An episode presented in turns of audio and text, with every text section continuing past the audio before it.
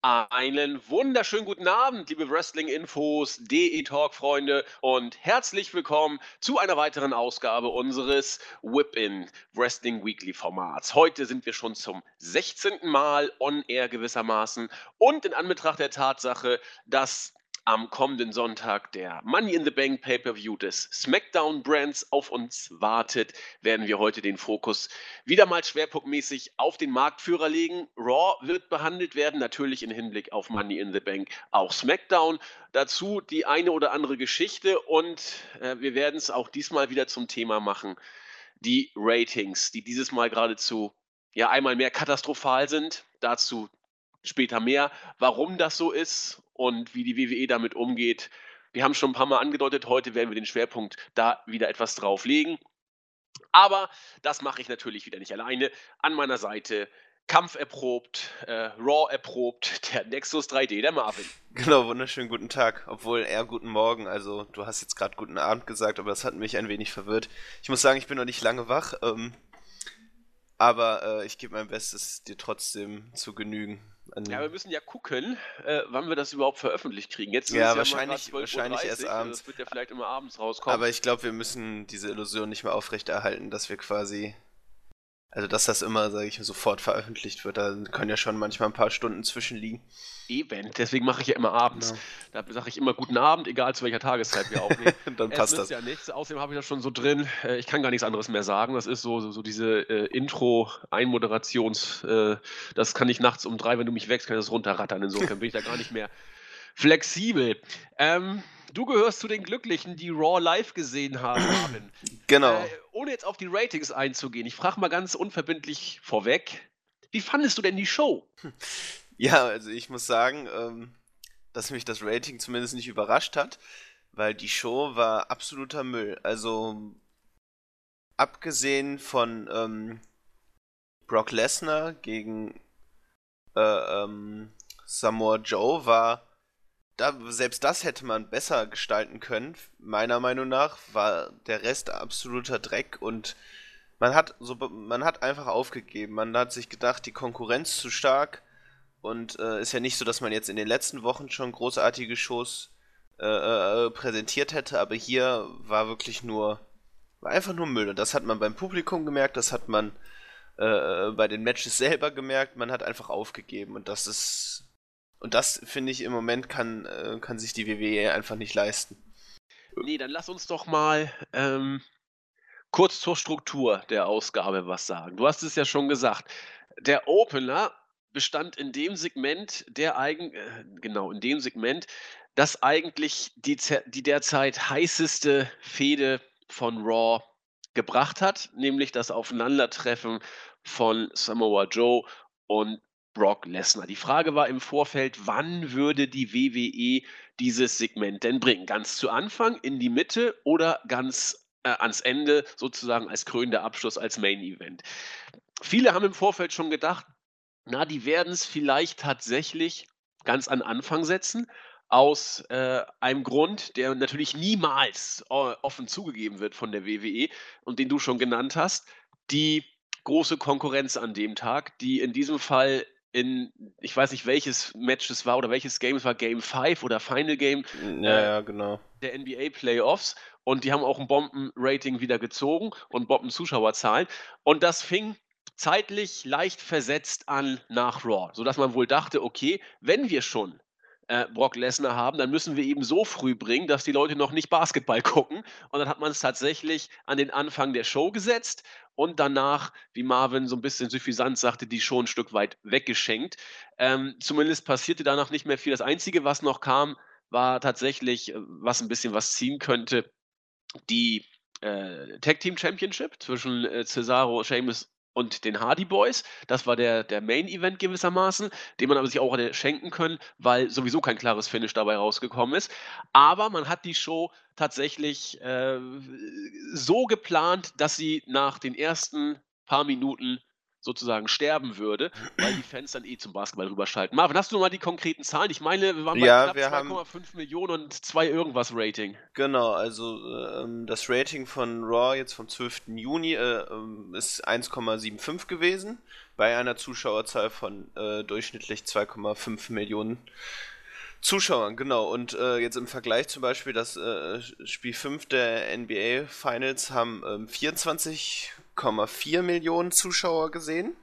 Und ähm, stellt auch für, für, für das äh, fünfte Spiel den höchsten Wert seit 20 Jahren dar, während für Raw das das zweitniedrigste Rating aller Zeiten gewesen ist.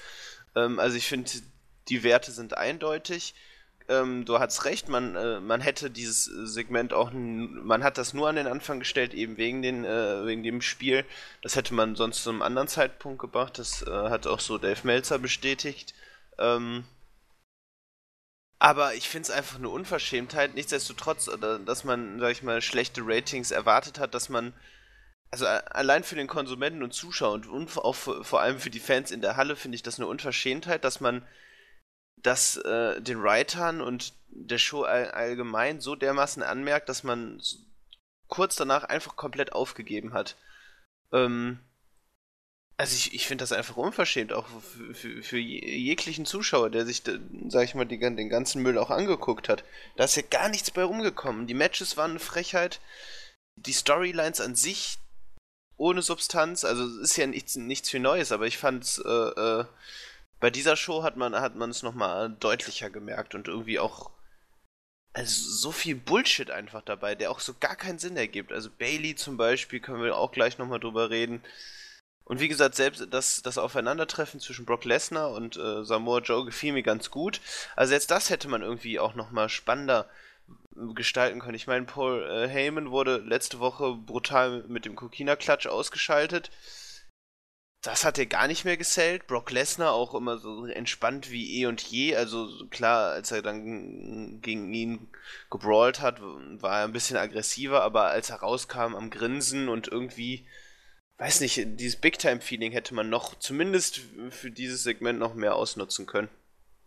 Ja, wobei die Fans in der Halle waren zufrieden. Ne? Das also stimmt, das stimmt, ja die This is Awesome Chance gab es dann nach dem Segment. Ähm, man kann es immer besser machen, da gebe ich dir recht. Allerdings war es was trotzdem ordentlich gemacht. Also Natürlich, Joe definitiv. Gut rüber. Ich, das will ich auch gar nicht bestreiten, weil das wirklich auch mit das Einzige war, was an der Show gut war. Und Samoa Joe kommt sehr gut rüber. Und ich meine, du hast es auch äh, vorhin, glaube ich, in der News gebracht. Hm, das äh, zieht halt auf YouTube auch ungemein, diese, diese Fehde.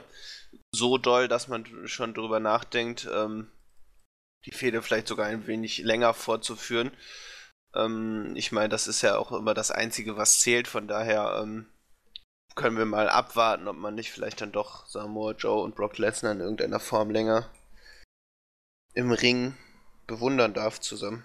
Also diese YouTube-Geschichte, die du eben gerade angesprochen hast, das ist ja so eine Sache, will ich mal sagen. Die WWE zieht sich ja unglaublich an den äh, YouTube-Klicks hoch. Ich bin auch der Auffassung, dass das ein Faktor ist, den man nicht komplett äh, negieren sollte. So nach dem Motto, ja, was bringen denn YouTube, YouTube-Klicks? Die bringen ja überhaupt nichts und so weiter. Ist ja auch richtig. Da kriegst du keine TV-Gelder für. Und ein Stück weit bin ich sogar der, der Meinung, mit meinem im Moment noch sehr beschränkten Hintergrundwissen zu dieser Geschichte, dass das zumindest für den TV-Vertrag vielleicht ein Boomerang sogar sein könnte. Denn ähm, die Zahlen kurz zu diesen YouTube-Klicks, die in der News waren, die ich gestern rausgebracht hatte. Das Segment zwischen Brock Lesnar und Samoa Joe hat 4 Millionen Klicks and counting. Das wird noch mehr während der Rest der Show äh, nicht mal an die 1,2 Millionen Sachen so wirklich äh, rangekommen ist. Und äh, wo man sich wirklich Gedanken machen müsste, das zweiterfolgreichste Segment war, stand gestern, das Segment mit dem Bären. Nicht das Tag-Team-Title-Match, sondern der Bär, der mit The Miz ein Tag-Team-Match bestritten hatte. Ähm, aber jetzt, wenn man davon ausgeht, dass dieses Segment mit Brock Lesnar und äh, Samoa Joe richtig gute Klickzahlen zieht, das ist ja toll für WWE. Auf einer, auf einer gewissen Seite äh, werden, denke ich, auch mal einige Fans, die sich Raw und SmackDown nicht mehr live geben wollen, weil es einfach zu viel ist und sie es irgendwo auch nervt, äh, sich zumindest über die YouTube-Clips dann am Laufen halten und informieren und äh, ein Stück weit am Ball bleiben. Das ist ja schon mal gar nicht verkehrt. Nur äh, das ist natürlich Gift für die TV-Shows und die TV-Verträge, wenn dieser Trend, der ist ja eindeutig zu erkennen. Seit zwei Jahren äh, dahin geht, dass die Fans von den TV-Geräten weggehen, weil die Shows zu lang und auch zu langweilig sind, aber WWE äh, Wrestling so halbwegs noch die Treue halten, dann machen sie eben diesen Mittelweg und gucken sich die YouTube-Clips an. Ich muss ganz ehrlich gestehen, ich mache das relativ häufig auch. Ähm, dann ist das für die WWE nicht verkehrt. Für das WWE Network ist es vielleicht sogar absolut gleichbleibend, aber für den TV-Vertrag ist es pures Gift. Insofern sollte man Obacht geben, denn die nächsten Verhandlungen, die sind nicht mehr weit weg. Eben, und das ist halt der Punkt, dass man die Einnahmen eben über die TV-Verträge äh, äh, bringt und ähm, ich weiß nicht, wie es in Sachen, also wie da die konkreten Zahlen bei den YouTube-Einnahmen sind, aber die kann man definitiv nicht mit den TV-Einnahmen äh, vergleichen. Und wie du sagst, die Verhandlungen, die werden vermutlich im nächsten Jahr äh, äh, aufgenommen, um dann den, sage ich mal, der Vertrag läuft 2019 aus. Und ähm, ich meine, der Fernsehsender macht Verluste, weil Wrestling immer noch kein Produkt ist, wo man gut Werbung platzieren kann. Man, man zahlt der WWE so viel Geld und je nach Vertragsjahr, das hatte Jens, glaube ich, auch geschrieben, äh, äh, um, um, je nach Vertragsjahr steigert sich die Summe auch nochmal. Und die Verluste decken, also die Einnahmen decken halt nicht die Verluste. Und das ist der Punkt. Man wird 2019 um keinen, auf gar keinen Fall irgendwie annähernd so viel Geld bekommen, weil die Zuschauerzahlen auch immer noch sinken. Das ist der Punkt. Nicht nur, dass Wrestling als Produkt schon schwer zu verkaufen ist, sondern die Zuschauerzahlen, die sinken und sinken seit 2014 kontinuierlich. Da haben, also langsam, ich, deswegen ist es halt auch so witzig, dass dass Vince McMahon immer noch sagt, ja, er würde sich nicht für ähm, die Ratings interessieren. Ähm, natürlich ist das Internet und alles weitere und das Network die Zukunft, aber finanzielle Einnahmequellen sind bisher immer nur noch die TV-Verträge gewesen.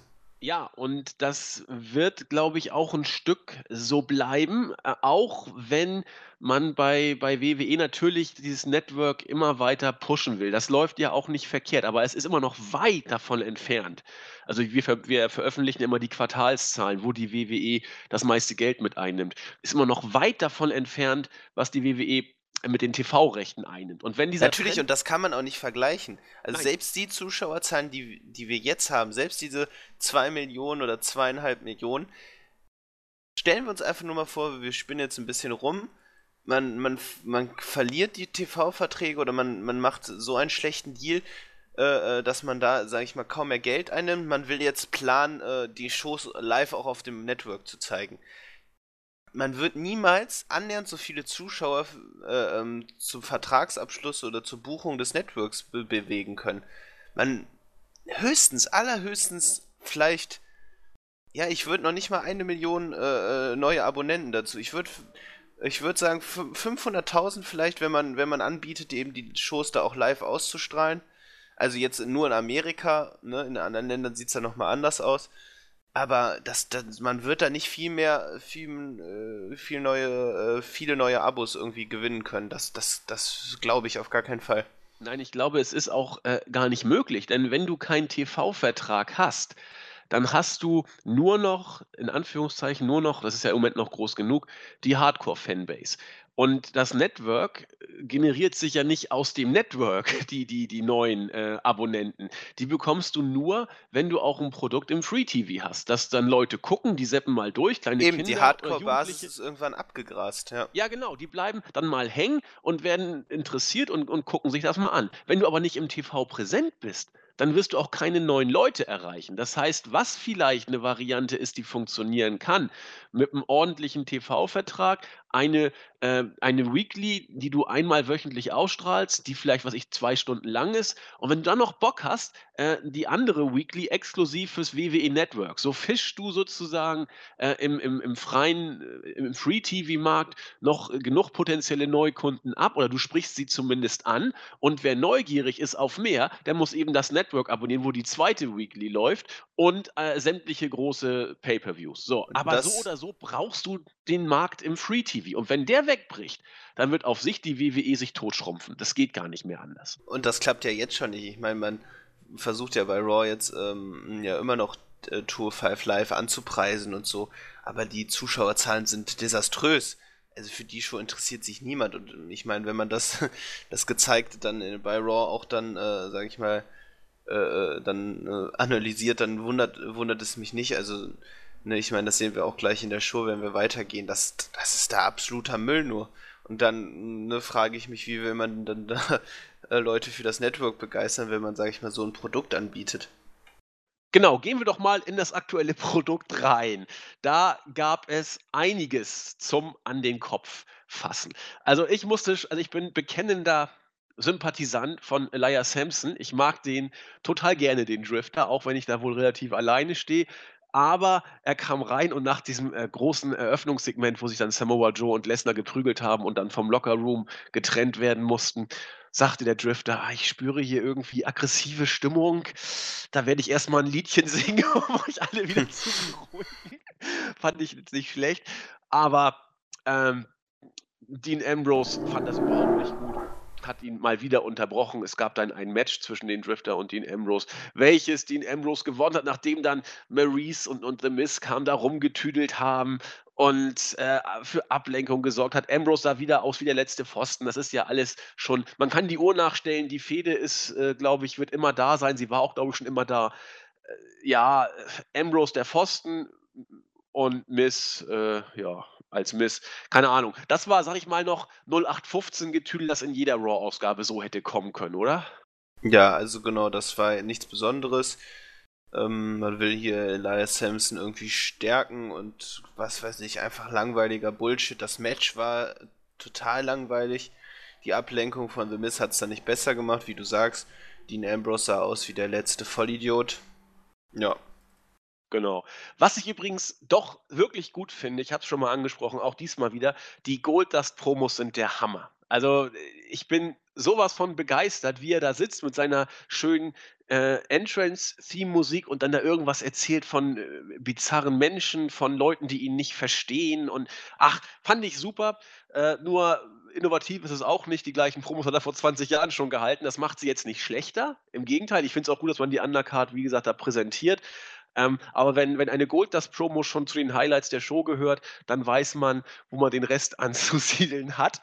Ähm, ja, du hast es schon gesagt, The Miz und Maurice, mit denen war das ja noch lange nicht vorbei, nachdem sie auf diese Weise äh, in die Show eingeführt worden sind. The Miz hat sich beschwert bei Kurt Angle, der lieber mal was hier gegen den Ambrose äh, unternehmen sollte. Kurt, Eng Kurt Angle hat gesagt, so, du nerv mich mal hier nicht rum. Das Problem sollst du ja selber mit, mit den Ambrose regeln. Es gab dann nachher auch noch ein lustiges Tag-Team-Match. Dazu später mehr. Jetzt begeben wir uns aber in den absoluten Schlamm. Es fing mit. Genau, jetzt, jetzt fing es richtig an, ja. Genau, jetzt geht es richtig los. Und äh, ich habe mich teilweise wie im Jahr 1993 gefühlt. Ich werde es an den bestimmten Segmenten mal festmachen. Auch 93 war die WWE radikal auf Tiefflug. 93, 94, 95, 96. Da war es dann ja wirklich vorbei. Ähm, und auch hier Ganz, ganz große Klasse. Cedric Alexander ist wieder da und sollte ein Match gegen Noam Da haben. Noam Da ist ja bekannt. Wie lange geht diese beschissene Feder eigentlich schon? Was weiß ich denn? Ich weiß, ich habe äh, also Alicia Fox hüpft ja mal hier, mal da. Also die ist ja. ja Cedric äh, Alex, äh, Alexander sagt ja auch schon zum 4000. Mal, dass er das jetzt langsam, also dass ihm das auch eigentlich alles scheißegal ist und dass er mit äh, Alicia Fox und äh, Noam da äh, gar nichts mehr zu tun haben möchte, aber irgendwie geht die Fehde trotzdem weiter. Ja, du kannst es nicht ändern, aber sie wurde großartig erbärmlich inszeniert, denn, und da dachte ich, ich gucke nicht richtig, Noam Da kam mit seinem Handy an den Ring und hat mit Alicia Fox telefoniert, die, damit wir auch alle mitkriegen, was da los war, ein Hoch auf den Datenschutz, über äh, die Videoleinwand von allen begutachtet werden konnte und irgendwie keifernd auf Da eingeredet hat. Ich habe gar nicht so genau verstanden, was sie gesagt hat. Er, er versucht immer so ein bisschen zu beschwichtigen. Naja, der Referee hat, glaube ich, dann gefühlt 20 Minuten sich mit Noam da unterhalten. Er meinte, du müsstest jetzt langsam das Match vielleicht doch bestreiten. Noam da sagt immer, nein, ich muss mich noch kurz zu Ende unterhalten. Dann wurde das Match ähm, ja, angeläutet und war auch schon in 0, nix wieder vorbei. Also das ist jetzt hier äh, krassester Trash, der auch nicht, nicht wirklich, sag ich mal, unterhaltsam zu sein scheint. Auch die Halle hat sich, glaube ich, fremdgeschämt und dann war die Messlatte für das Niveau für den Rest der Show, äh, für das Niveau für den Rest der Show auch gelegt, oder? Ja, also damit hat man, sage ich mal, äh, schon gute Vorarbeit geleistet. Und ähm, Ja, das wurde auch, äh, hat sich auch so unangenehm in die Länge gezogen. Ähm, also dann die, dieser ganze Weg dann zum Ring von Norm da und dann eine kreischende Alicia Fox, also. Nee. Nee. Verstehe ich nicht. Verstehe ich wirklich nicht. Und ja, es wurde dann nicht unbedingt besser, weil das nächste Segment hat, finde ich meiner Meinung nach, auch nichts Neues äh, hervorgebracht.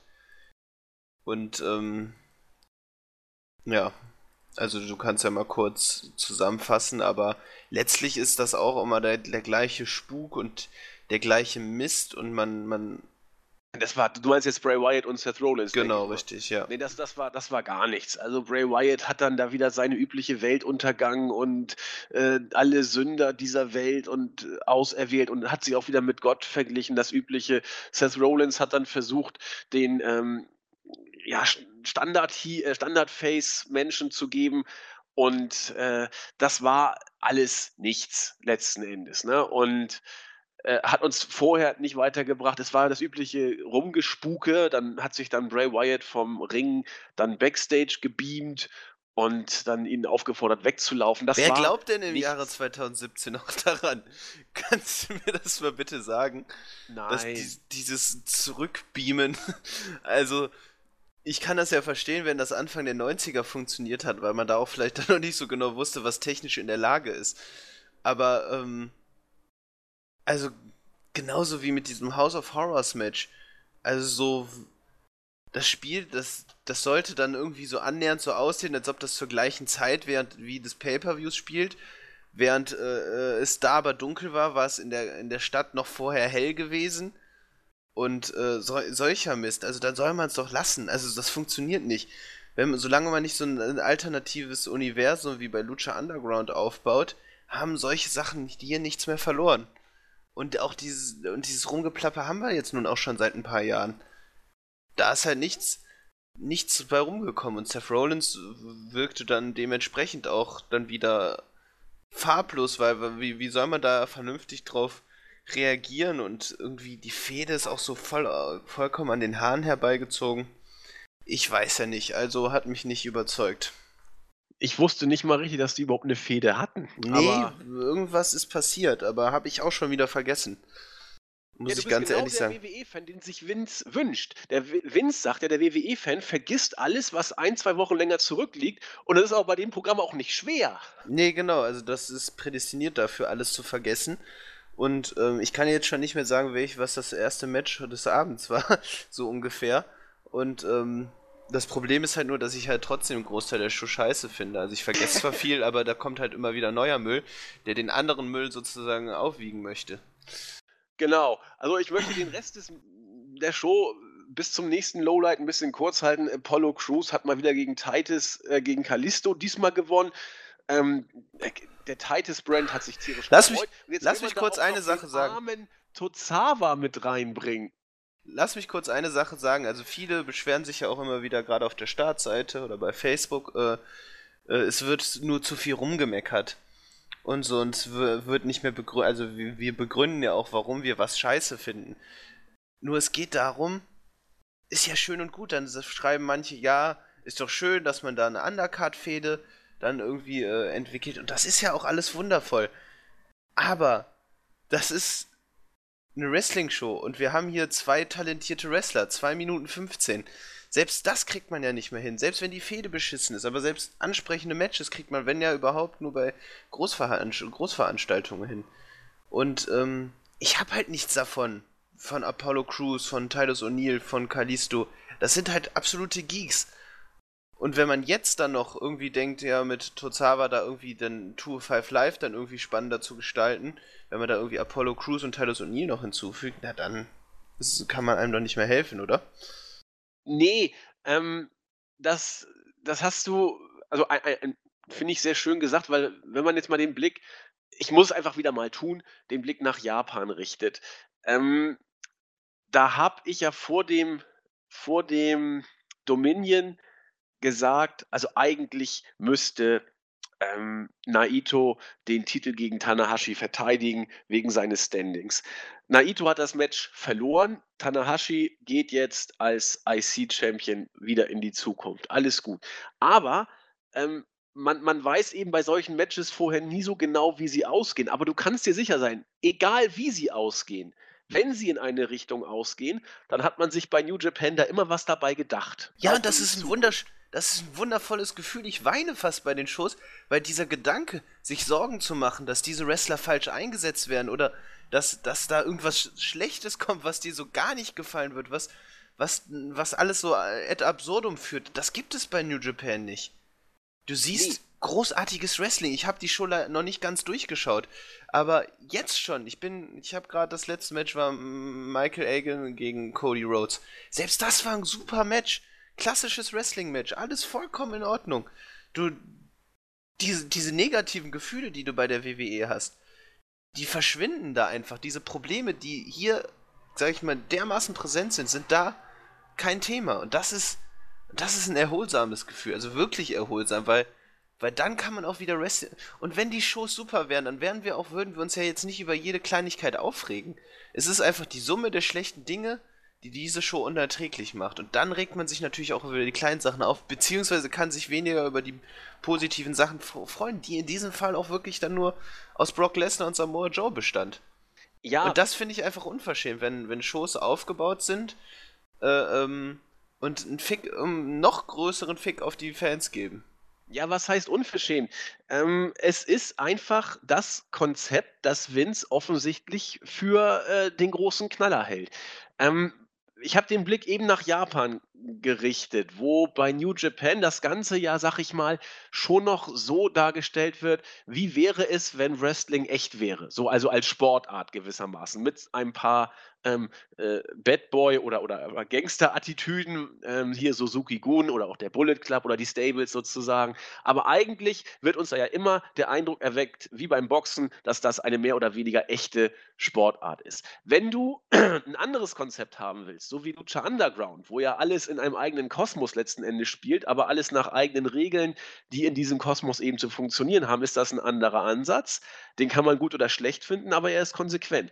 Bei WWE ist der Ansatz, wie soll ich sagen, du hast das Wrestlerische eigentlich nur noch als, als Beiwerk, obwohl es auch da stellenweise überragend gute Matches gibt. Du hast das durchtränkt mit irgendwelchen Daily Soap und äh, Trash-TV äh, ich schäme mich Shows-Format, so nach dem Motto dabei. Ähm, und hast das alles mit viel Klimbim zusammengepackt und mischt es so, dass du es jede Woche wieder neu auch kochst. Das ist ein Konzept, natürlich, aber es ist ein relativ schlechtes aus unserer, auf, äh, auf, aus unserer Sicht, weil es eben in sich absolut nicht logisch ist. Es gibt keine äh, Komponenten, wo du weißt, wenn die und die Sachen erfüllt sind, dann könnte das und das passieren. Es gibt überhaupt nichts, woran man sich, sag ich mal, festhalten kann, außer dass es jede Woche neu gewürfelt wird. Genau, und, und diese Unberechenbarkeit, äh, das ist halt so schlecht unberechenbar. Also also man freut sich nicht darauf, was passiert, sondern man denkt, oh Gott, was wird denn jetzt gemacht? Und äh, kann nicht etwas mal konstant erzählt werden.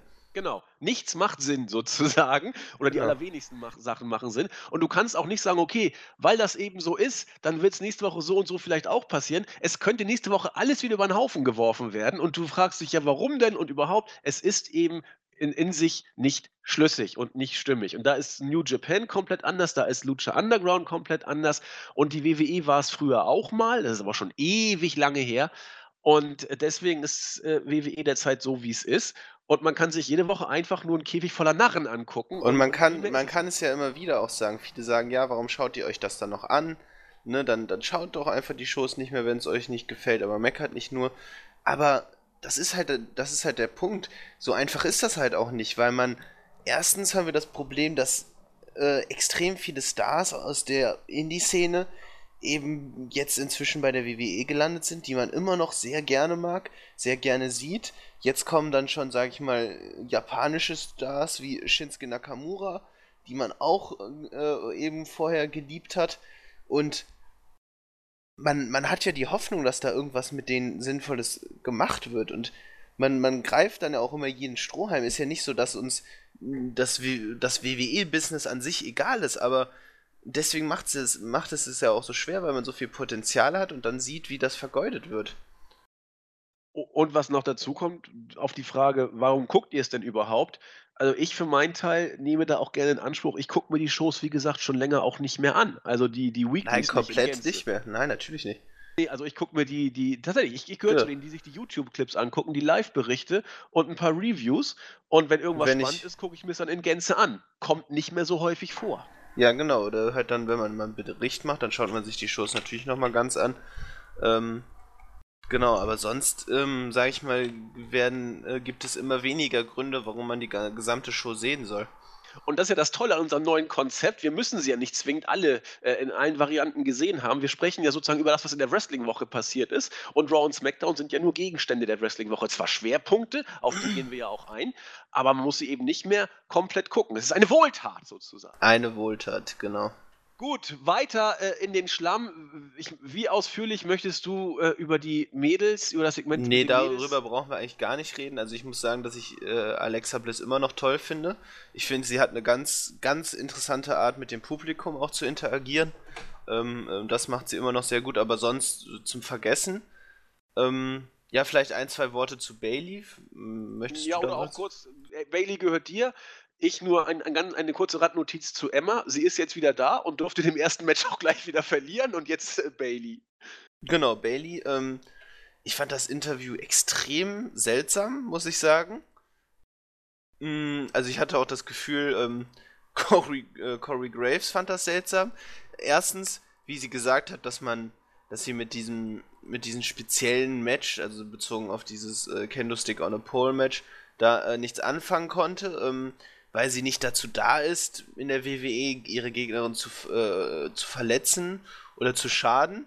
Da hat dann so Corey Graves dann so gefragt, ja, so nach dem Motto, äh, du weißt schon, wo wir hier jetzt sind und dass du in, also sich äh, hauptsächlich in einem Wrestlingring immer befindest. Und genau, ähm, und ich finde, das ist einf- einfach das perfekte Beispiel, was man mit diesem Charakter Bailey eben falsch macht, der so gut bei NXT funktioniert hat. ne, ihre Mission sei, die Menschen glücklich zu machen. Und sie sei 100% real, sie sei Bailey und sie wird sich nicht verstellen. und sie wird immer ihr wahres Ich im Ring zeigen. Und dann kam die vielleicht unangenehmste Szene, als sie dann, äh, als Bailey dann Corey, Graves bat, äh, das Interview mit einer Umarmung zu beenden. Äh, dermaßen unangenehm, also so unangenehm, dass schon Brian Alvarez und Dave Meltzer vermutet haben, dass man hier eventuell darauf hinausläuft, dass man da echt eine Love Story zwischen Corey Graves und Bailey irgendwie äh, inszeniert. Weiß ich nicht, kann, kann ich mir noch nicht so vorstellen, aber das war extrem seltsam. Warum man das jetzt so gemacht hat, wollte man nochmal Baileys Charakter unterstreichen, welche Liebe in ihr steckt, oder macht man jetzt echt so nach dem Motto, das, kleine Mädchen Bailey verliebt sich das erste Mal und findet, äh, findet einen Partner in den Schoß, keine Ahnung. Das wäre ja fürchterlich. Also, wenn du Bailey wirklich vernichten willst, dann damit. Wir wissen ja, sie hat noch nie einen Jungen geküsst. Und äh, Corey Graves als der böse Rebell, vielleicht verdirbt er sie ja sogar. Oh, da kann er noch einiges, da da geht einiges nach unten noch. Also, Vielleicht erleben wir dann wirklich auch wie damals bei Edge und Lita so eine Live-Sex-Celebration. Ich bezweifle es, aber wer weiß das schon. auch die gefallene Bailey, alles ist möglich. Ja, Okay, möglich war auch in dieser Show einiges. Äh, zum Beispiel ein Tag-Team-Match zwischen Heath Slater und Rhino gegen The Miz und einem äh, unbekannten Tag-Team-Partner. Es war der Bär. Letzte Woche trat er ja bereits auf bei der, äh, äh, oder was, letzte Woche oder vorletzte Woche? Ich Ja, bin letzte Woche. ich vergesse Mhm. alles, was vor ein paar Stunden war. Äh, trat der Bär ja schon mal auf. Und Dean Ambrose, äh, The Miz äh, erwartete Dean Ambrose unter dem Kostüm, er war aber nicht da. Dieses Mal äh, hat er auch wieder Befürchtung gehabt, dass Dean Ambrose äh, unter dem Bärenkostüm war. Und äh, nachdem der Bär zuerst im Ring war und gegen Heath Slater, äh, ich dachte, ich gucke nicht richtig, einen Bärhag angesetzt hat, Ja, die ganze Kommentatoren, ganze Zeit, also sie haben sich kaputt gelacht. Vince McMahon fand es wahrscheinlich auch köstlich. Durchweg der Anspielungen, Anspruch war gar nicht schlecht. Also- oh, the Bärhag, the match is over. ja, es war äh, durchweg Anspielungen auf Bär und ne, also jegliches englisches Vokabular, was sich anhörte wie Bär, wurde verwendet. Ähm, genau, und ja, du kannst gern weitermachen. Ja. Ähm, dann irgendwann hat The Mist dann auch den Bären außerhalb des Rings angegriffen, ihn demaskiert. Es war keine Ahnung, wer es war. Ist es eigentlich äh, rausgekommen mittlerweile, welcher äh, Amateur oder Independent Wrestler da unter der Nee, Maske ich hab's steckte? nicht gehört. Nee. Ich kannte ihn auf jeden Fall auch nicht. Und äh, dann ging es im Ring weiter. Es tauchte ein zweiter Bär auf und das war diesmal tatsächlich Dean Ambrose, der auch ein Dirty Deeds gegen The Miz auspackte.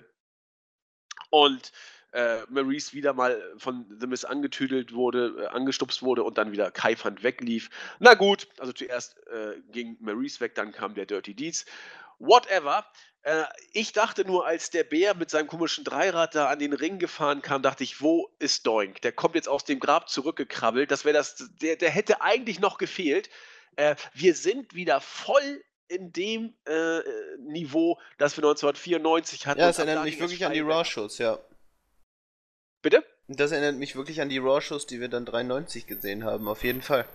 Ja, volles Rohr. Ja, das war also das Bärensegment.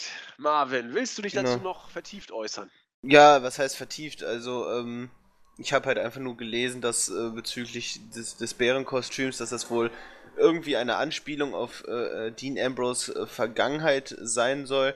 Ich meine, vielen ist ja bekannt, dass er, sag ich mal, äh, früher, sag ich mal, auch exzessiver gelebt hat, äh, viel auch mit Alkohol äh, experimentiert hat. Und es gab wohl mal eine Szene bei einer, äh, bei einer Show von Combat Zone Wrestling, ähm, äh, dass, äh, ich weiß nicht, das ist irgendwie nach der Show passiert. Ich krieg's auch nicht ganz zusammen, es stand auch nicht ganz detailliert, aber es soll wohl ein Video gegeben haben, auf dem Dean Ambrose vollkommen betrunken in einem Bärenkostüm irgendwo herumlag, ähm, sich dann ähm, also einen absoluten Müll gelabert hat und äh, total besoffen gewesen ist. Dies wurde irgendwie mit einer Kamera festgehalten, was später für Promoarbeiten eigentlich genutzt werden sollte. Äh, Sammy Callahan hat das irgendwie aufgenommen, ähm, wollte dann am nächsten Tag eben eine Promo für CES, äh, für Combat Zone Wrestling halten, äh, hat dann aber gemerkt, die äh, Speicherkarte war voll, hat sich das Video angeguckt, hat sich schlapp gelacht hat das gesamte Video, wie Dean Ambrose da besoffen im Bärenkostüm äh, irgendeinen Müll gemacht hat, ähm, hat das dann dem gesamten Lockerroom gezeigt und dann gelöscht und seitdem ist das wohl so eine kleine Legende, wie Dean Ambrose eben im Bärenkostüm da vollkommen besoffen äh, ähm, den größten Mist labert und sich kaum mehr bewegen kann. Aber die WWE ist doch gar nicht berühmt dafür, sowas aufzunehmen. Oder, oder na, doch, doch, macht sie manchmal. Doch, doch, du hast recht. Das ist ja, aber so kleine Insider-Gags gibt es ja mal immer wieder. Ich weiß nicht, ob es wirklich in dem Zusammenhang steht, aber die Geschichte kam halt dann, wurde halt dann so nochmal angesprochen, weil es halt Erinnerungen geweckt hat. Ne? Und ja. Äh, genau, also Dean Ambrose hat ja einen einen oder anderen Ausfall schon aufgrund von Alkohol gehabt. Ich meine sogar mal bei einer Show von, ach Gott, oh, ich komme nicht auf die für kleinere Indie-Liga, wo er dann äh, besoffen bei irgendeinem Tournament angetreten ist und dann während seines Einzuges irgendwie Sweet Caroline gesungen hat. Und ähm, genau, also der hatte da schon den einen oder anderen lustigen Ausfall. Ja, er ist, glaube ich, äh, auch ein bekennender Freund des Gerstensaftgetränks. Ähm, also Bier mag er gerne und hat dem wohl auch in seiner Jugend, ich meine, Jugend ist gut, der Kerl ist 31, glaube ich, äh, intensiv zugesprochen, wohl bekommst. Der Rest der Show ist schnell erzählt. Ähm, man hat diese Geschichte mit Big Cass und Enzo weitergesponnen. Diesmal gab es wieder eine Backstage-Attacke. Ähm, das Match äh, zwischen Enzo und Cass sollte trotzdem stattfinden. Big Show kam, nachdem übrigens Luke Gallows und Carl Anderson in nicht einmal zweieinhalb Minuten gegen Enzo und Cass gewonnen haben. Vor allem gegen Klar. den gesunden Enzo, ne? Also der wurde, Enzo, ja. genau, ne, nicht Big, Big Cass wurde gepinnt, sondern der vollkommen genesen Enzo. Und äh, das nur als Anmerkung, aber ich meine, Enzo wurde ja eh jetzt die letzten Monate immer als das, also quasi als nicht äh, ernstzunehmender Wrestler dargestellt. Ist er ja auch nicht, weil er nichts drauf hat. Ähm, aber halt auch so, als ob er ohne Big Cass eben auch gar nichts ist. Ja, und Nu wird dann eben Big Show als Retter und als, ja, wie soll man sagen, Home-Wrecker äh, inszeniert, der jetzt wohl irgendwie äh, die, die, die, die Einigkeit zwischen Cass und Enzo intensiv auf die Probe stellt. Big Show hat auch gesagt, du, Enzo, dein Partner, man kann ihn nur mit einem einzigen Wort beschreiben. Da hat er uns äh, quasi die Catchphrase runtergerattert. Ja, äh, ich weiß gar nicht, worin das enden soll. In einem Handicap-Match oder äh, in einem Enzo on a Pole-Match oder was, was, was soll das denn werden? Enzo on a Pole-Match wäre ich auf jeden Fall dafür. Äh, das, das, das fände ich schon, das wäre wieder unterhaltsam, auf jeden ja, Fall. du kannst natürlich eventuell so den, den Heel-Turn von Cass einleiten, dass du dann Enzo aus dem Ring nimmst und ihn endlich quasi nur als Manager einsetzt und Big Cass plättet Big Show und wird dann zur Seite der Bösen wechseln oder irgend so in die Richtung. Ich weiß nicht, aber es ist mir ehrlich gesagt auch egal. Also es war am Anfang vielleicht halbwegs spannend. Aber, oh, oh jetzt muss ich schon gehen. Ähm, nee, also ich finde, da, da kann man also ist mir egal, ob es jetzt Big Show war oder Big Cass selber, der sich da immer selbst inszeniert hat. Wahrscheinlich, wahrscheinlich wird es irgendwie daraus hinauflaufen, dass man gar nicht herausfinden wird, wer Enzo angegriffen hat oder es war wirklich Big Cass oder man, man lässt es einfach unter den Tisch fallen und Big Cass hat nur seine Angriffe simuliert. Und dann bringt man irgendwie eine Fehde Big Show gegen. Ähm, aber selbst dann, das, man kann ja dann auch, ich glaube nicht, dass man irgendwie also Big Cass kann ich mir vorstellen, dass man ihn da als Singles Wrestler auf jeden Fall etablieren möchte. Das war ja auch immer der übergeordnete Plan. Aber ähm, jetzt zum Beispiel ein dauerhaftes Team mit Big Show und Enzo Amore glaube ich auch nicht. Äh, Enzo würde dann halt nur komplett in der Versenkung verschwinden, wenn er da jetzt äh, als Singles Wrestler irgendwie sich etablieren sollte. Nein, oder du nimmst Enzo komplett aus der In-Ring-Aktion raus und packst ihn nur noch als Manager ja. in die Shows, was nicht das Schlechteste für ihn wäre. Ja gut, das, das wäre vielleicht echt eine Alternative, über die man nachdenken könnte. Aber von wem dann? Bitte? Ja, von Cass vielleicht oder was auch immer. Ja, aber auf Seiten der Bösen dann, wenn Big Cass. Ja, warum denn nicht? Äh, Enzo kann auch ein guter Bösewicht-Manager sein. Eigentlich benimmt er sich seit Wochen wie ein Bösewicht-Arschloch. Ja, aber ich, ja, Ach, wir werden das erleben. Ich, ich weiß es auch nicht. man diese Fehde aufbaut und im Zweifel wird es bei, bei WWE-Logik bleiben. Äh, es gibt keinen wirklichen Grund. Man hat sich einfach wieder irgendwas ausgedacht.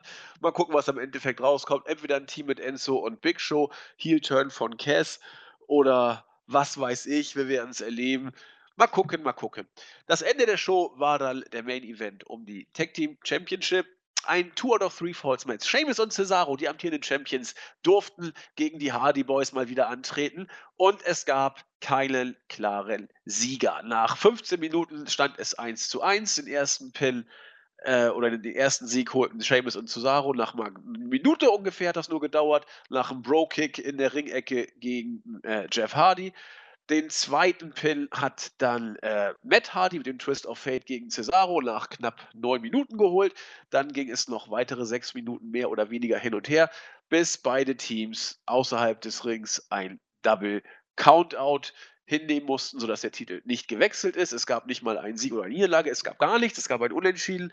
Das äh, haben wir äh, letztes Mal etwas äh, besser inszeniert gesehen. Ich blicke auch hier in den Fernosten, aber nun ist es wohl darauf äh, hinausgelaufen, das Ganze wird weitergestreckt. Wir werden bei äh, Great Balls of Fire bestimmt äh, das äh, finale Rematch der beiden dann sehen. Mal gucken, wer hier das Rennen macht. Im Zweifel holen dann die Hardys den Titel zurück. Und wenn nicht, ist Aber ja ich kann diese An Ansetzung auch nicht mehr sehen. Ne? Ich finde, man hat jetzt wieder so gefühlt seit den letzten Wochen tausendmal diese Ansetzung in verschiedensten Formen gesehen. Da hat auch die Stipulation da nichts mehr rausgerissen. Das Match war ganz, ganz, ganz solide. Also eher, eher ins, ins Schlechte gehend. Ich fand es gar nicht unterhaltsam und gut, das Ende war abzusehen. Man wollte hier jetzt äh, Matt und Jeff Hardy keine richtige Niederlage geben, aber hätte eben auch die Titel nicht wechseln lassen. Äh, finde ich in Ordnung. Als Abschluss für eine Show auch äh, fragwürdig. Die Fans da wirkten auch so, so nach dem Motto, ja, hm, was sollen wir jetzt damit anfangen? Ähm, aber so Storyline-mäßig sinnvoll, aber als Abschluss für eine Rest äh, für Raw auch unsinnig, aber mein Gott. Ja, äh, wer da noch zugeguckt hat, der wird nicht begeistert sein. Ich weiß gar nicht, haben wir die Stunden-Ratings, äh, äh, die Stundenzahlen für die dritte Stunde? Ich meine, das erste Segment hatte irgendwie noch 2,7 Millionen Zuschauer und nachher das dritte, das Drittstundensegment hatte deutlich weniger. Aber ich weiß jetzt auch nicht, wie viel. Ich habe die Zahlen, glaube ich, jetzt gerade auch nicht. Warte. Äh, doch, die Stundenwerte betrugen, ich zitiere jetzt einfach Jens nochmal, äh, 2,769 Millionen Zuschauer in der ersten Stunde. Da hatte man in der Vorwoche sogar noch 3,1 Millionen Zuschauer. Ähm, dann sind ungefähr 200.000 Menschen in der zweiten Stunde flöten gegangen. Man hatte noch 2,5 Millionen Zuschauer. Während man hier, sage ich mal noch, äh, auch wenn man jetzt wieder Vergleich zur Vorwoche zieht, noch äh, knapp 3,1 äh, Millionen Zuschauer. Also hier hatte man sich sozusagen noch halten können. wie gesagt, ne, mit auch, lag auch mit an der Konkurrenz und dann ähm, in der dritten Stunde waren es dann auch nur noch 2,3 Millionen Zuschauer. Ähm, also es hat kontinu kontinuierlich ist es äh, abgegangen und die Zuschauer wurden halt immer weniger. Ne, insofern auch sinnvoll, dass man wirklich dann Brock Lesnar und Samoa Joe dann an den Ende, ans, äh, an den Anfang gestellt hat. Hat man hier eben noch mit auch 2,7 dann äh, die besten äh, Zuschauerwerte eingefahren, aber grundsätzlich ähm, ja eine absolute Ka Katastrophe. Also man hat wirklich die Zuschauerzahlen fast um 50% im Vergleich zu 2011 und 12 halbiert. Ja, und das Ende der Fahnenstange ist vielleicht noch nicht erreicht. Nee, genau, das ist der Punkt. Da, da wird es interessant. Also bis 2019 kann noch sehr, sehr viel passieren. In der Tat, in der Tat. Jetzt wollte ich eigentlich äh, rübergehen zu SmackDown und dabei den Fokus äh, auch auf Money in the Bank äh, legen.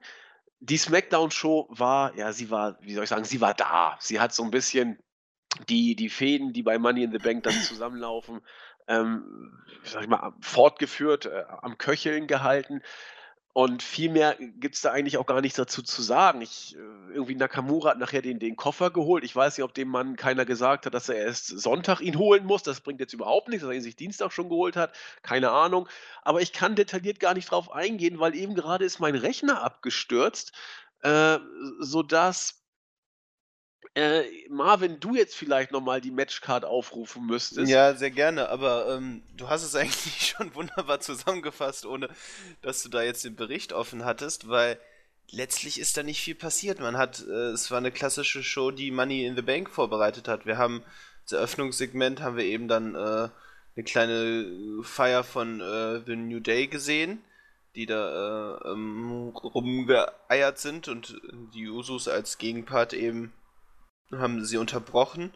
Es kam zu kleinen Streitereien. Wir haben Brisango gesehen, wieder mit ihren Fashion Fights. Ähm, das natürlich wieder auch recht unterhaltsam war. Also so hält man das Team wenigstens präsent. Ansonsten, Zack Ryder ist wieder zurück, der ähm, einiges noch mit Mojo Rawley vorhat. Mal sehen, was da gibt. Also ich vermute, dass die nicht mehr als Team zusammen auftreten. Eher eine Fehde dann zwischen denen entsteht.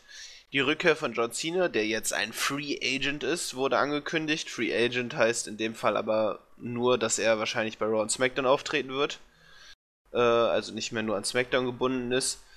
Ähm, ansonsten war das alles zu vergessen. Was ich noch ganz lustig fand, ich weiß nicht, ob du es gesehen hast, äh, äh, die Promo von Jinder Mahal.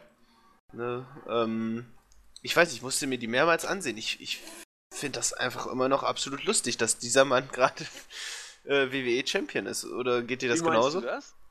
Ich weiß nicht. Also, ich finde, er hat sich eigentlich recht gut bemüht. Ja, stets bemüht, auf jeden Fall.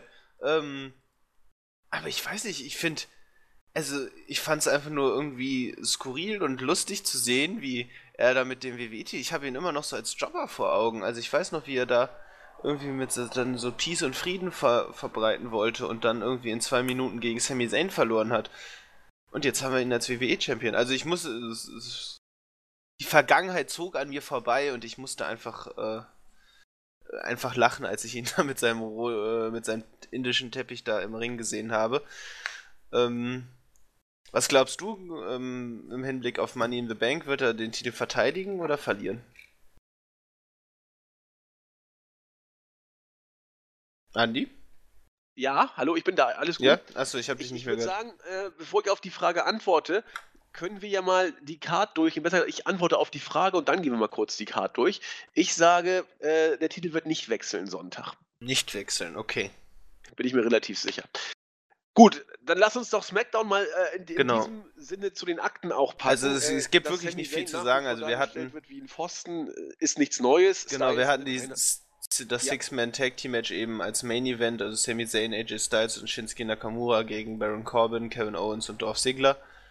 Ähm, was vielleicht noch, sage ich mal, halbwegs interessant eben mm, sein kann, ist, dass, dass es vielleicht dann bei Talking Smack äh, eine kleine Enthüllung von Shinsuke Nakamura gab, weil er irgendwie angedeutet hätte, Dolph Ziggler könnte die WWE verlassen und Richtung Japan gehen.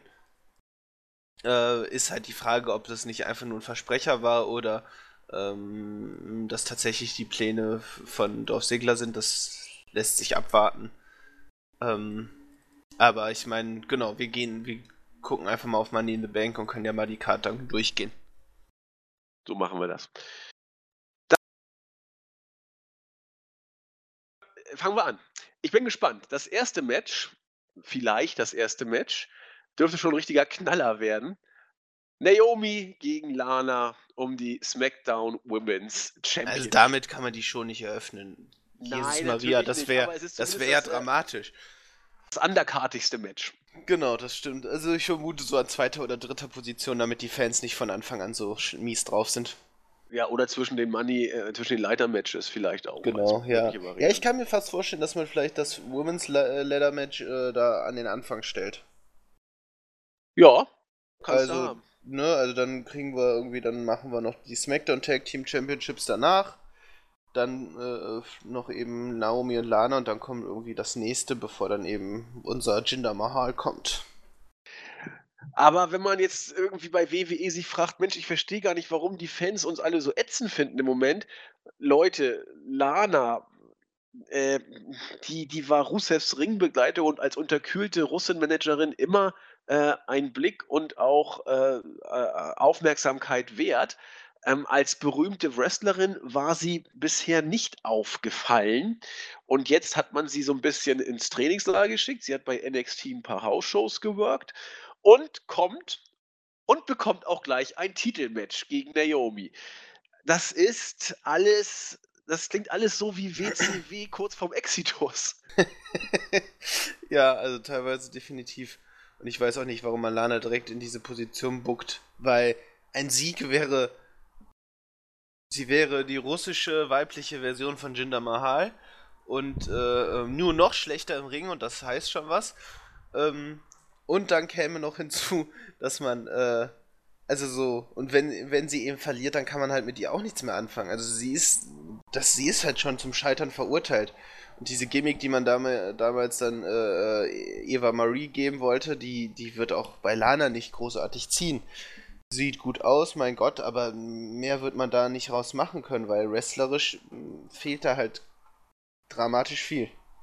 Ja, und ähm, du hast es ja schon gesagt, es ist eigentlich zum Scheitern verurteilt. Denn entweder sie verliert und ist weg vom Fenster und darf ein bisschen rumzicken, wie viele andere Mädels auch, oder sie gewinnt und wird sich massi massiven Heat von äh, vielen Wrestling-Fans zuziehen, warum man sie überhaupt dahin gebuckt hat. Äh, Brian Alvarez hat es, finde ich, sehr, sehr schön gesagt. Und das ist auch nur ein kleines Detail, was bei der WWE derzeit einfach nur fragende Gesichter hinterlässt. Ähm, wenn man sich dazu entschließt, Jinder Mahal, aus welchen Gründen auch immer, ja, äh, Indien, hurra, zum Champion zu machen.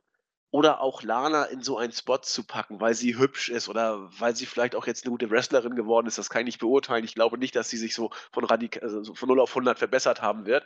Aber wenn man das wirklich macht, aus welchen Motiven auch immer, dann sollte man das doch aufbauen. Dann sollte man es langsam machen. Dann soll man sie vielleicht mal hier einen Gegner besiegen, da ein bisschen was erzählen, da eine Undercard-Fehde äh, bekommen und sowas, aber doch nicht von 0 auf 100. Du, du, du buckst dich doch vollkommen in die Unglaubwürdigkeit, was das angeht.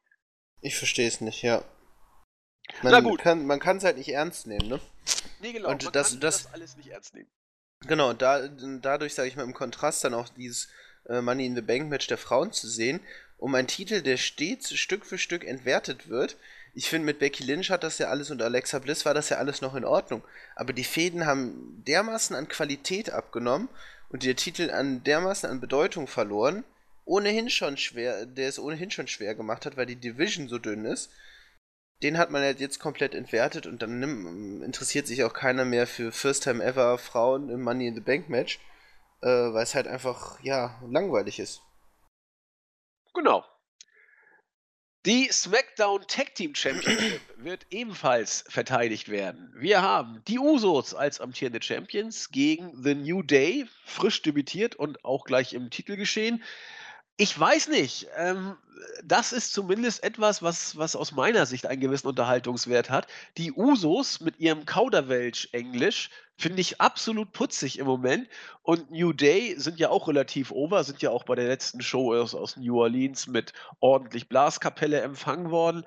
Äh, ja, das ist, ist, jetzt so ganz ordentlich gemacht, äh, wenn es irgendwen noch interessiert. Die Titel haben eh keine Bedeutung in diesem Fall. Es ist einfach nur ein Match zwischen äh, unseren Hampelmännern von U-Day und den Kauderwelsch-Leuten der Usos. Ja, mal gucken, haben wir schon oft genug gesehen, das Match damals noch, als äh, wir noch nicht den Roster-Split hatten. Ja, äh, alter Wein aus neuen Schläuchen war. auch ein schöner Spruch, ja. Äh, Spruch, ja. Genau, gibt eigentlich auch nicht viel, nichts Großartiges hinzuzufügen. Dann springen wir weiter zum First Time Ever Money in the Bank Five-Way Ladder Match. Carmella ist dabei, Becky Lynch ist dabei, Natalia ist dabei, Tamina und Charlotte. Natalia und Charlotte übrigens mit einem, wie ich finde, ordentlichen Match letzte Woche bei SmackDown, was ich gesehen habe, hat mir gut gefallen.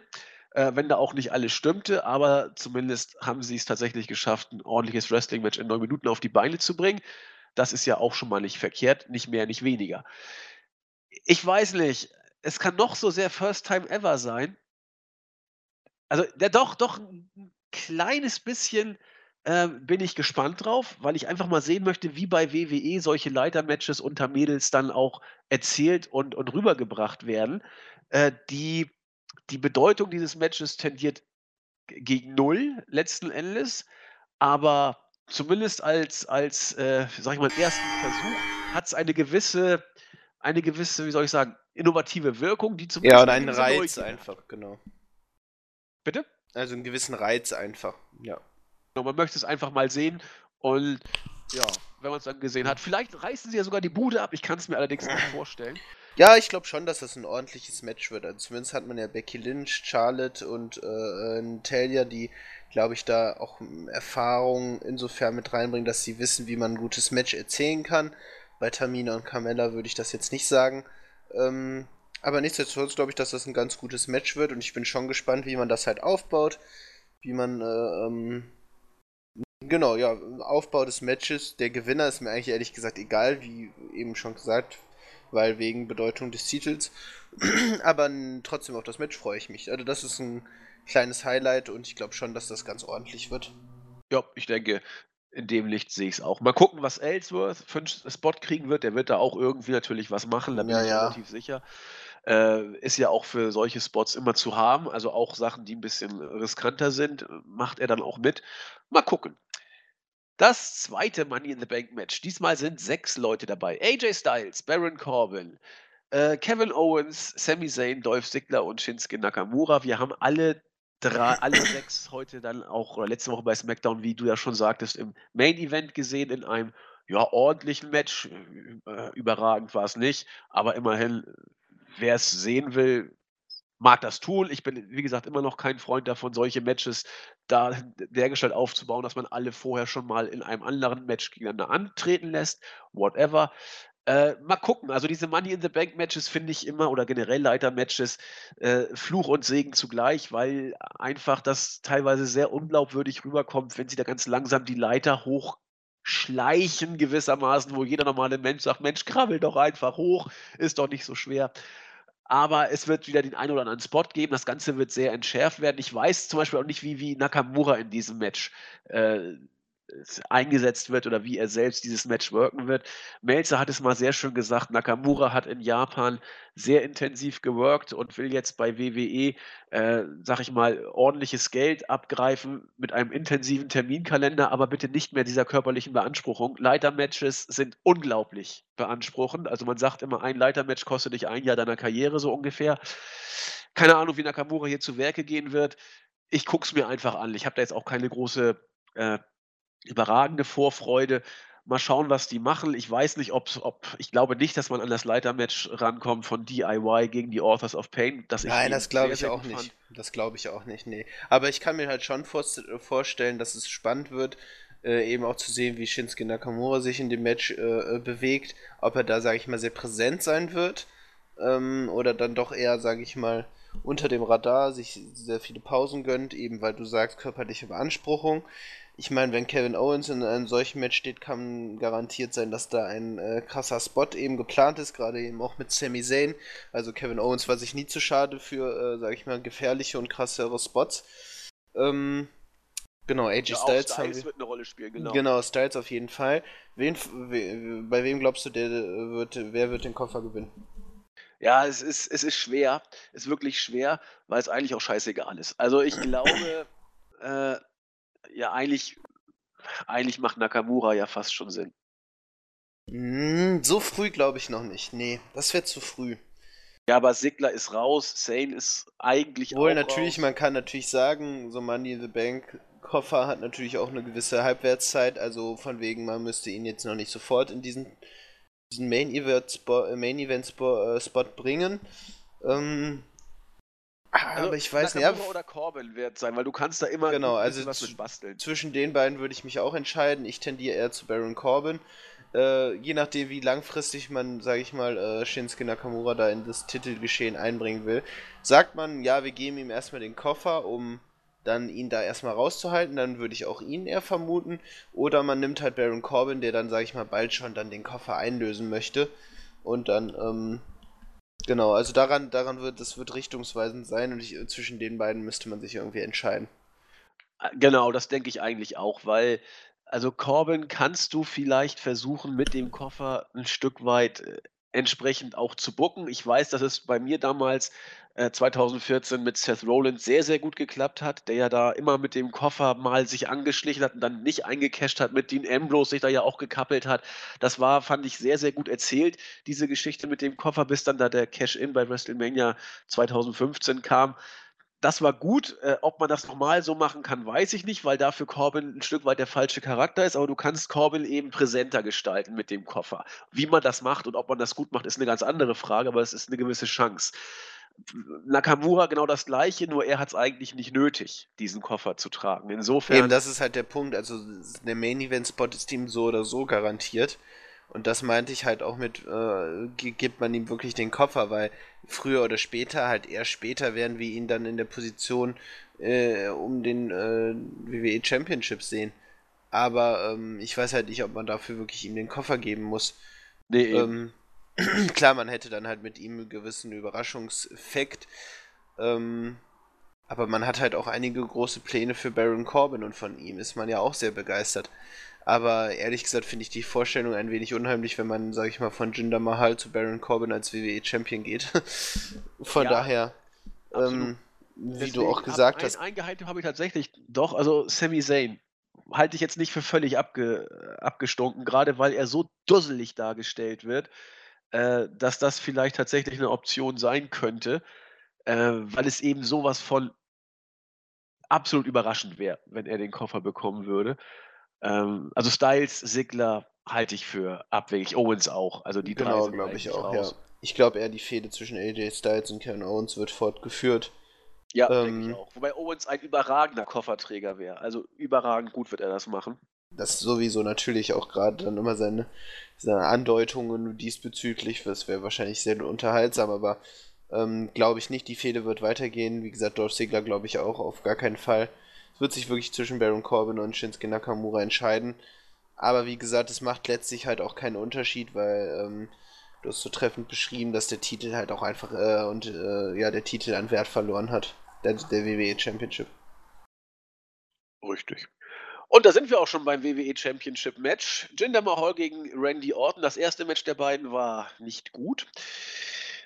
Ich, ich glaube auch, dass dieses Match nicht viel besser werden wird. Ich ich, ich mag, wie gesagt, ich mag sowohl Matches von Randy Orton selten und ich mag auch Matches von Jinder Mahal äh, eigentlich fast nie. Äh, wenn beide zusammentreffen, sind die Vorzeichen demnach eher nicht gut, denn beim Wrestling ist Minus und Minus selten Plus. Ah, also was hier vielleicht interessant ist, wie man es gestalten möchte, wie man sich da aus der Affäre zieht, booking technisch. Äh, Orton ist äh, der größte Star mit im Roster. John Cena wird ja dann so ein, so ein Pendler zwischen den Welten werden, wenn er wiederkommt, so ein Free Agent.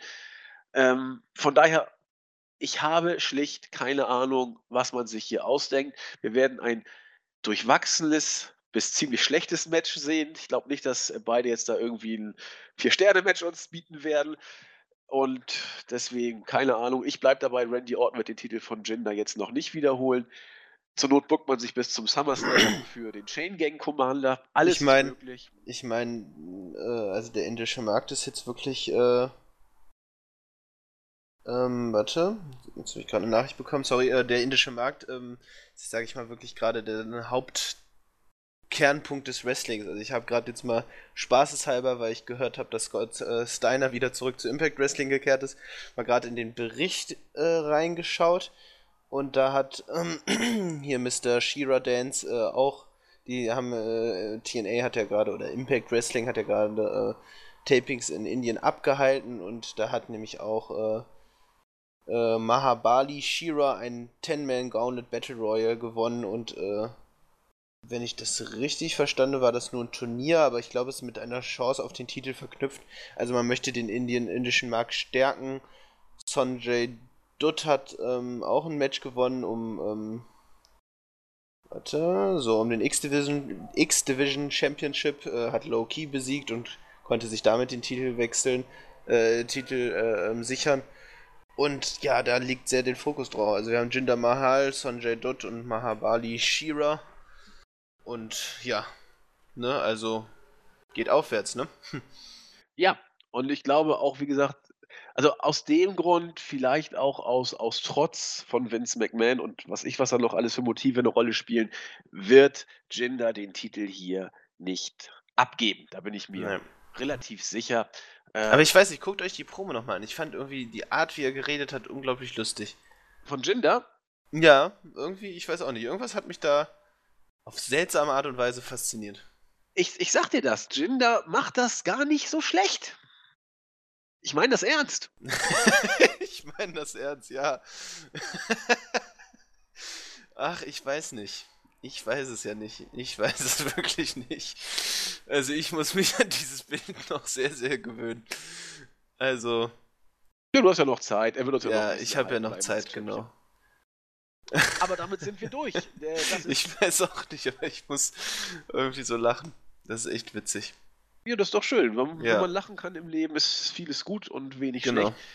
Ähm, so viel zum Marktführer. Äh, ich weiß jetzt gerade aus dem Stillgreif gar nicht, äh, New Japan hat dieses Wochenende mal kein Highlight zu bieten. Das ist ja auch mal beruhigend, in Anführungszeichen, nee. nachdem das Best of Super Juniors und ähm, das Dominion ja stellenweise überragendes ich mein, wir, geboten haben. Wir können ja nochmal so eine, vielleicht eine Frage an alle, die das jetzt hören, irgendwie richten, was denn, ähm, bei Dave Meltzer hat sich ja jetzt auch äh, nach seinem berühmten Ranking dann zu dem Match, zweiten Match zwischen Kenny Omega und Katsuchika Okada geäußert und hat tatsächlich sechs, äh, äh ein, äh, sechs ein Viertel Sterne gegeben, ne? War das? Sechs, se ein Viertel Sterne, richtig. Genau und ähm, was ihr denn davon haltet, dass, sage ich mal, die magische 5-Sterne-Marke jetzt zum zweiten Mal überschritten worden ist. Also sogar zum dritten.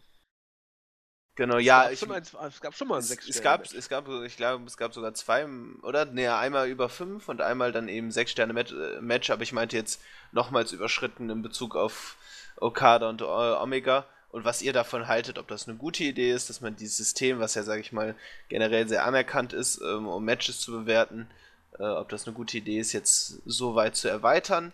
Entwertet das vergangene Matches oder äh, ist euch das egal und ihr haltet die, äh, die Bewertung eh oder eh nur als Indiz für ein möglich gutes, möglicherweise gutes Match? Einfach nur so ein bisschen die Diskussion auch anzuregen. Ja, bei uns im Board wird es ja schon intensivst geführt. Bei uns im Dominion-Thread haben sich viele schon zu Wort gemeldet. Ja, Dave wollte uns damit deutlich machen, er hat dieses Match nochmal einen Zacken besser gesehen als das bei Wrestle Kingdom 11. Ich sehe das zwar anders, aber das kann man ja sehen, wie man will. Nur, äh, wie bringt man das dann nochmal zum Ausdruck? Dave hat sich entschlossen, er macht nochmal einen Viertelstern rauf. Und damit ist natürlich irgendwo eine Schallmauer durchbrochen. Letzten Endes kann man aber auch sagen, meine Güte, wenn du das irgendwie nur als Kriterium dafür nehmen willst, ähm, um die Matches voneinander abzugrenzen, war das eben die einzige Möglichkeit. Und so weiter und so fort. Hier gibt es viele Meinungen zu vertreten. Deswegen, wenn ihr dazu eine habt, schreibt selber hier rein oder meldet euch bei uns im Board an und schreibt da, äh, wie ihr es mögt oder lasst es einfach bleiben. Äh, alles ganz gemütlich ich glaube, damit haben wir diese Woche, was den Marktführer angeht, durch. Da haben wir den Fokus ja auch drauf gelegt. Viel habe ich jetzt auch nicht. Ich weiß nee. nicht, ob Ring of Honor. Ring of Honor hat kein Pay-Per-View dieses Wochenende. Nee. Und TNA tingelt durch Japan, Genau. durch, durch Indien derzeit. Vielleicht schaut mal rein, Scott Steiner ist wieder zurückgekehrt. Ähm, dass, dass ich das noch erleben darf. Ähm, also schaut nicht die ganze Show, wird nämlich auch nicht spannender, aber das, da, da die Szenen mit Scott Steiner kann man sich vielleicht dann doch nochmal anschauen.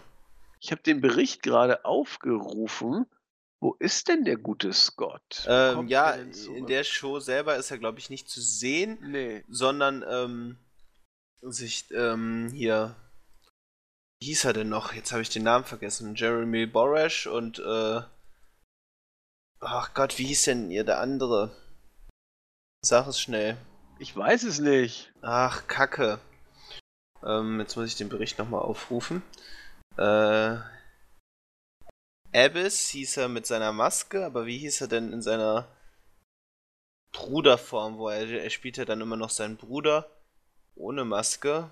Ich weiß den Namen nicht. Ich finde ja Hm. viel interessanter, dass Braxton Sutter mit ähm, Ellie oder wie sie heißt, das ist doch Sherry von, von Sherry Bomb oder wie heißt sie denn da? Egal, das muss ich nachgucken. Die finde ich ja Wer- heiß. Wer, wer, meinst du die? Die, ähm, die Blonde da, seine Ringbegleitung. Ich meine, die hat auch ein Tag-Team mit Kimberly gemacht. Ja, genau, ja, ja, genau, richtig, stimmt. Meine Mhm. ich doch. Genau, genau, doch, doch, doch. Bei Sch Schimmer auch, ne? Ja, bei Schimmer. Genau, richtig, ja. Ähm, nee, aber ich genau, jetzt hier habe hab ich doch, ähm, Jaren Barbara, ähm, genau, dann, da gucken sich ja, da äh, gucken sie sich ja die berüchtigte Promo von, ähm, genau, Joseph Park, danke. du hast es zwar nicht gesagt, aber jetzt ist mir eingefallen, da gucken sie sich die berüchtigte, äh, ähm, äh, Promo von Scott Steiner an, wo er sich, sage ich mal, als Mathe-Dozent versucht und ähm, seine, seine Chancen in einem äh, Match ausrechnet. Und äh, da gucken sie sich an und ähm, es, ist, es ist einfach herrlich. Also die Promo ist herrlich und ich finde es einfach herrlich, dass er, er zurückge zurückgekehrt ist oder zurückkehren wird. Ich weiß nicht, ob das schon ausgestrahlt ist, ob er wirklich schon im Ring stand, aber es ist auf jeden Fall aufgezeichnet worden. Wie alt ist der denn? Der ist ja auch schon Mitte, Ende 50, wa? Ja, der ist äh, ein gute, hat ein gutes Alter erreicht, nämlich ähm, 54 ist Ja, er. 54. Oh, hoffentlich nicht, dass Genau. da, also ich meine, er sieht ja immer sehr gut im Futter aus. Ja, hoffen wir das Beste, nicht wahr? Ja, wir hoffen das Beste. Genau, das ist ein schöner Abschluss. Gut, damit sind wir durch für heute. Ähm, wünschen euch ein schönes Wochenende und äh, ja, viel Spaß bei Money in the Bank. Wir werden auf jeden Fall reinschauen und dann denke ich, hören wir uns nächste Woche wieder. Ne? In diesem Sinne, macht es gut. Tschüss. Adios.